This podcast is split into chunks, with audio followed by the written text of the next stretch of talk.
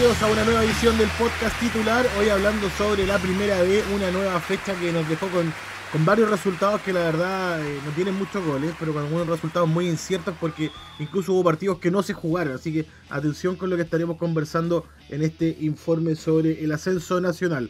Eh, se jugó la decimonovena fecha y esa obviamente la estaremos repasando con Lucas Franque, que ya está acá al teléfono. ¿Qué tal, Lucas? ¿Cómo estás? Hola, hola, hola Jorge.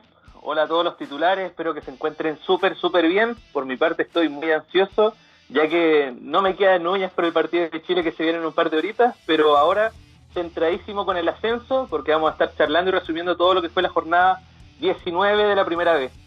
Eso es, eh, bueno, ahí para que todos se pongan también en nuestro lugar. 5 de la tarde, entre horas más, eh, juega Chile con Perú.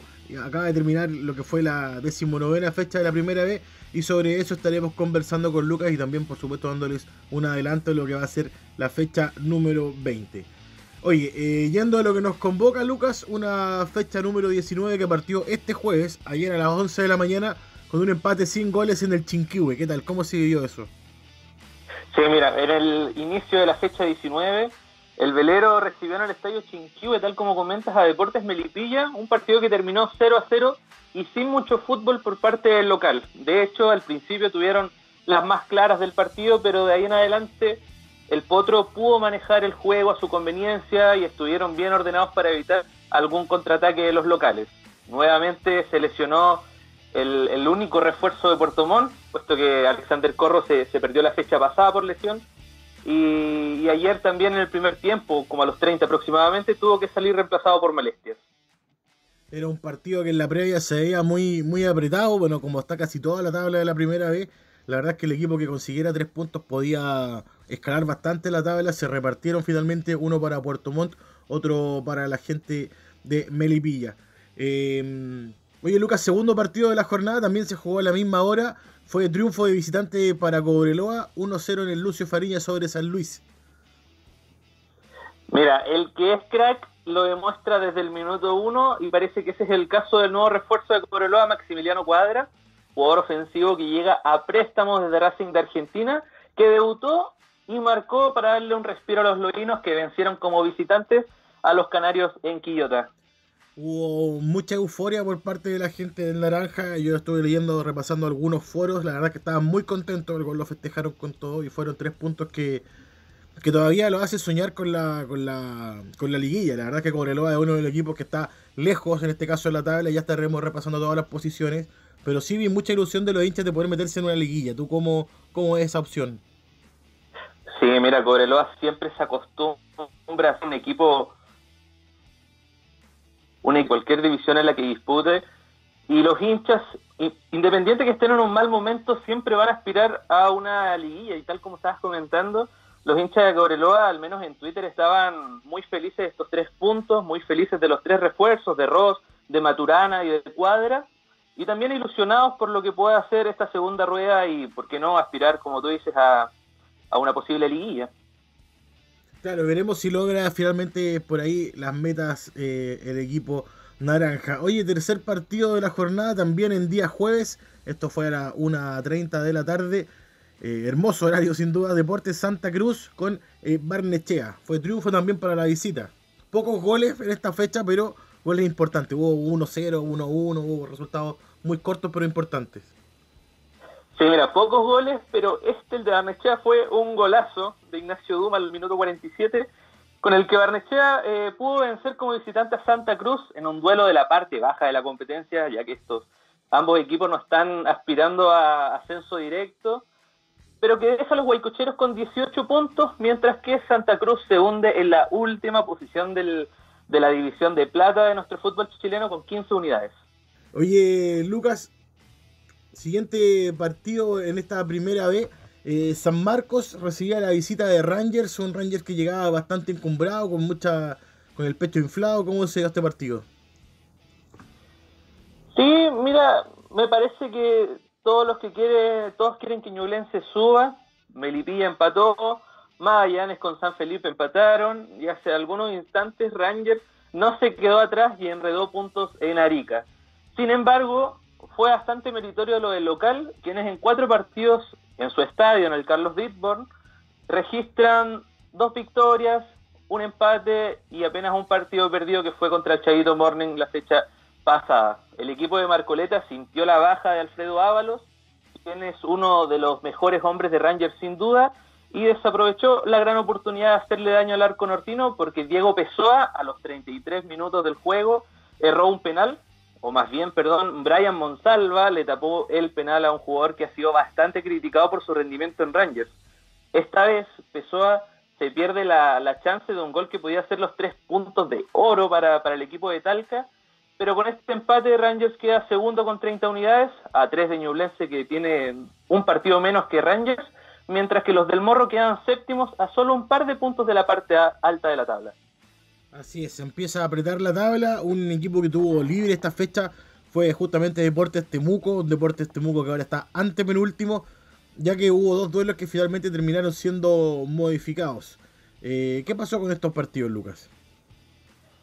Sí, el, partido entre Deportes Valdivia y Ñublense se suspendió debido a que el equipo valdiviano se encontraba en cuarentena, se encuentra en cuarentena, perdón, misma razón por la que perdió los puntos contra Cobreloa. Pero esta vez recordemos que la NFP tomó la decisión de suspender el compromiso. No se echaron para atrás ni se hicieron los tontos. Oye, ¿qué irá a pasar en ese caso frente a Cobreloa? La verdad es que todavía hay varios eh, hay manotazos de, de ahogado, como se dice en buen chileno. Eh, ¿Va a seguir Valdía tratando de reclamar eh, esos puntos, ese partido? ¿Qué, ¿Qué, irá a pasar? ¿Cómo se ve?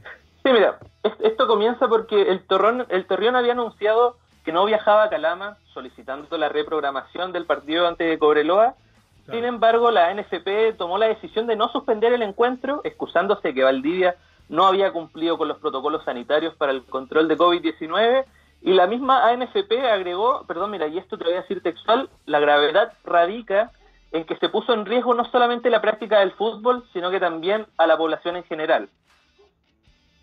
No, no sé con qué vara se midió este asunto, puesto que se suspendió anteriormente el partido de Copiapó, que era el contacto estrecho de Valdivia, y antes de esto también la NFP había protagonizado algo parecido con Colo Colo, que a los hinchas de, de Antofagasta le sacó un par, un par de ronchas, pero eso es otro tema.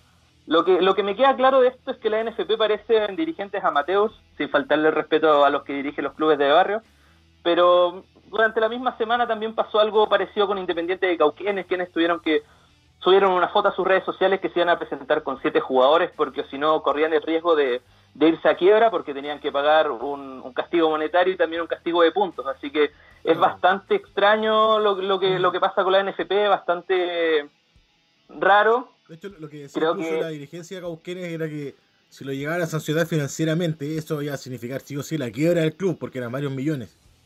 Claro que sí, sí, sí. Y como la NFP no tiene criterios con equipos de segunda división, que partiendo que con que la NFP casi nunca le brinda apoyo a los equipos de segunda división y ahora le dice a Independiente, ya tienes que viajar a jugar contra Vial y tienes que presentarte con lo que tienes o si no te vamos a castigar. O sea, menos mal, menos mal que eh, reorganizaron el partido, que lo suspendieron y lo van a reprogramar para más adelante. Claro, ahora de todas formas no dejó de ser una molestia porque se suspende el partido cuando Cauquenes ya hayan viaje, o sea, igual es todo una todo, todo un papelón.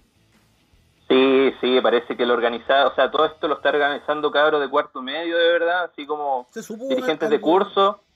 ¿Se supo algo, Lucas, sobre Milad? Porque cuando fue este partido entre Cobreloa y Valdivia, eh, durante todo ese domingo uno esperaba una reacción de la NFP, no hubo nada, incluso el secretario dijo que mientras la NFP no diga nada, nada se modifica. Y bueno, yo intenté por mi parte averiguar en qué estaba Milad, que no salía a hablar, y me dijeron que estaba enfermo, que había estado en el internado. No sé en qué hospital o en qué clínica, pero estaba internado porque había tenido un problema de salud. No sé en qué quedó eso, pero bueno, rarísimo. Justo ese viernes, justo ese domingo le pasó, claro, puede ser. Pero cuando uno ve que los partidos anteriores, justamente de Copiapó, eh, que quizá un equipo que tiene más lobby, eh, que se suspendió, uno queda ahí con, muchas dudas. Sí, mira, parece que Milad tuvo contacto estrecho con los de Valdivia, así que tuvo que hacer cuarentena con ellos, me imagino, porque es bastante extraño que justo para esta fecha haya estado enfermo pero no sé la verdad, me parece mucho que esta semana Valdivia va a reclamar los puntos, va a ver si se puede reprogramar este partido. Tengo entendido que estos tres puntos que sacó Cobreloa creo que no son 100%, no está 100% definido, creo que ahí Valdivia puede, puede hacer algo al respecto. Además, perdón, así como entre, entre lo que estamos hablando, encuentro que por parte de los zorros le pusieron mucho más condimento a la situación cuando se suspendió el partido de Valdivia, ya que se vistieron, subieron la formación a redes sociales, los titulares, eh, sí, por pues los titulares se tomaron la foto del once inicial, o sea, solo faltó que iniciara el juego, que haya minuto de hidratación y todas esas cosas, no, no tenían para qué hacer eso, más aún cuando cuando en la primera rueda los valdivianos no tuvieron problema en reagendar el partido con Cobreloa justamente cuando ellos no podían jugar en una fecha. O sea, ¿para qué? ¿Para qué lo hacen? La, la, verdad es que la solidaridad entre compañeros eh, no hubo, no hubo, ciertamente no hubo. Para nada.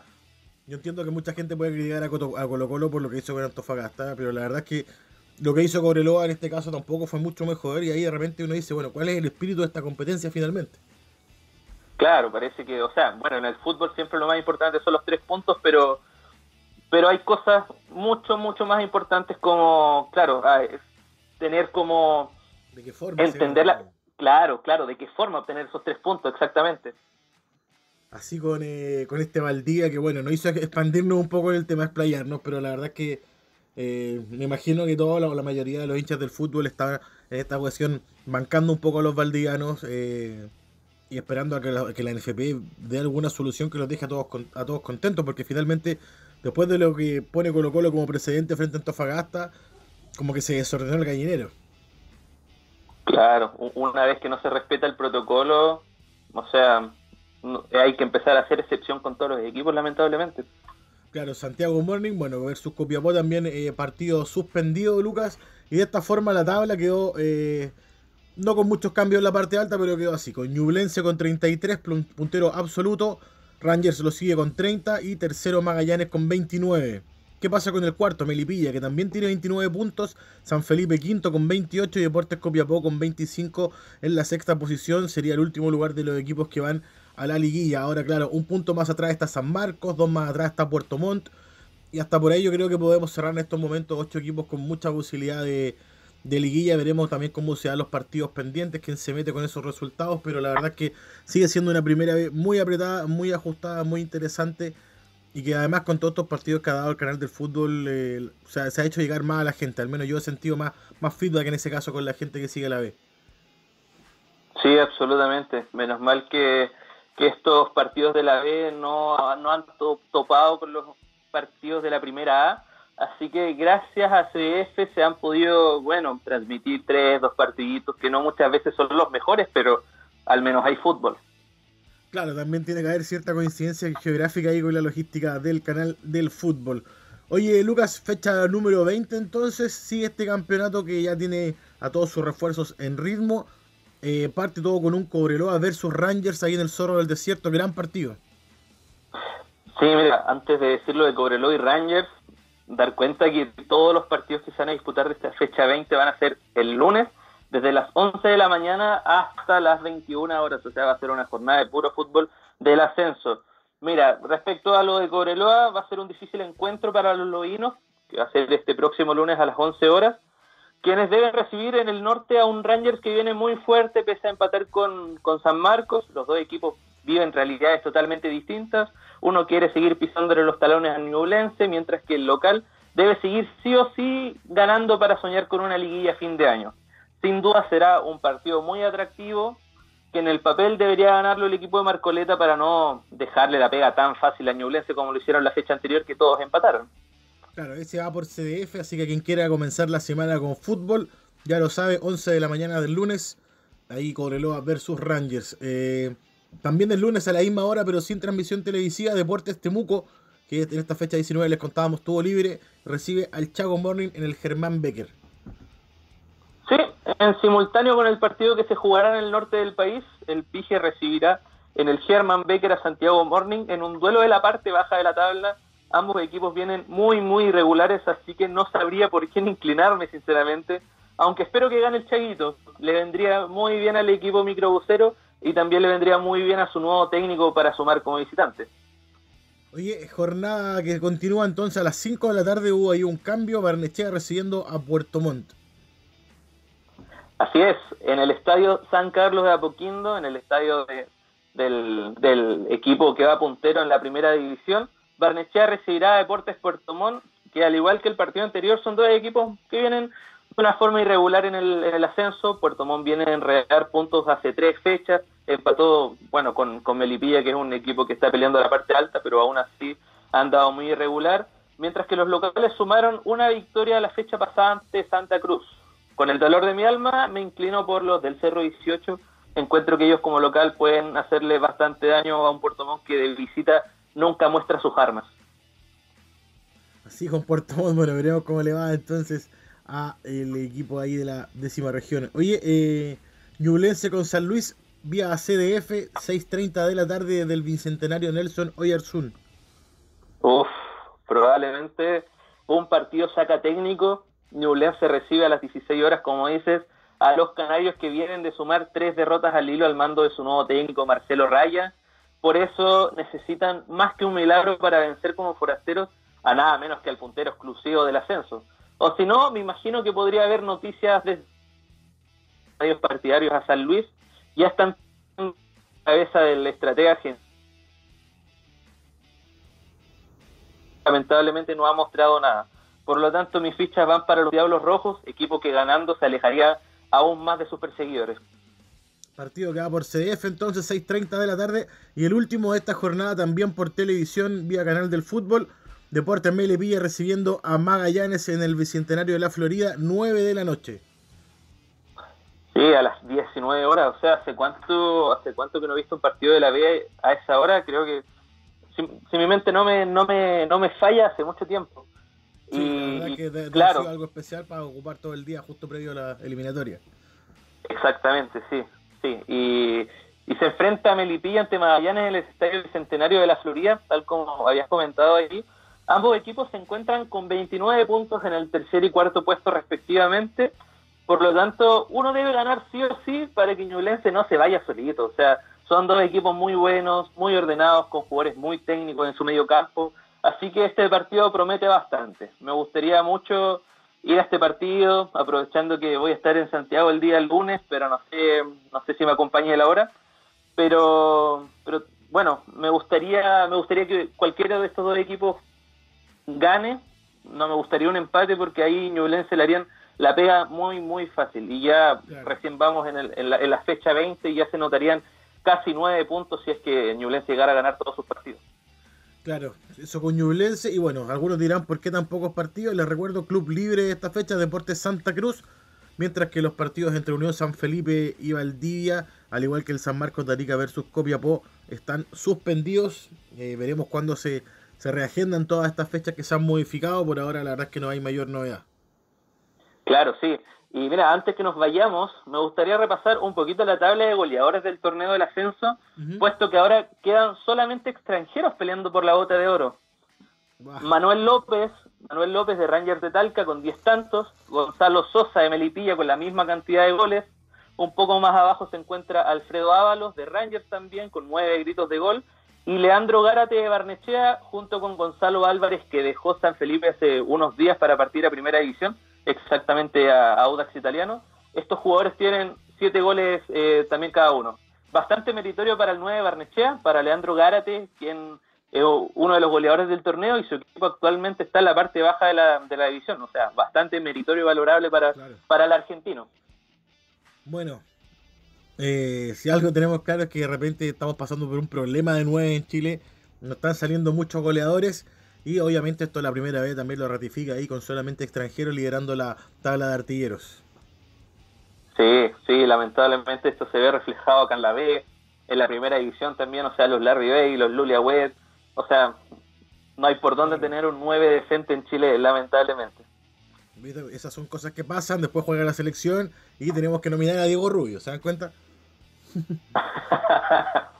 Oye, y antes, antes que nos vayamos, perdón, perdón, se me pasó una cosita muy importante también, que es un jugador de San Luis de Quillota, que probablemente se tenga que perder el resto de la temporada, o sea, se va a ir el resto de la temporada, porque Luis Solignac, quien firmó hace un par de semanas solamente acá, de hecho en, en, claro. en el programa estuvimos confirmando su llegada al Canario, no va más en la institución amarilla, ¿Por qué? Me preguntará la audiencia del titular. Porque según los amigos de soycanario.cl, el delantero tiene una lesión en su cadera que le impediría seguir en el club.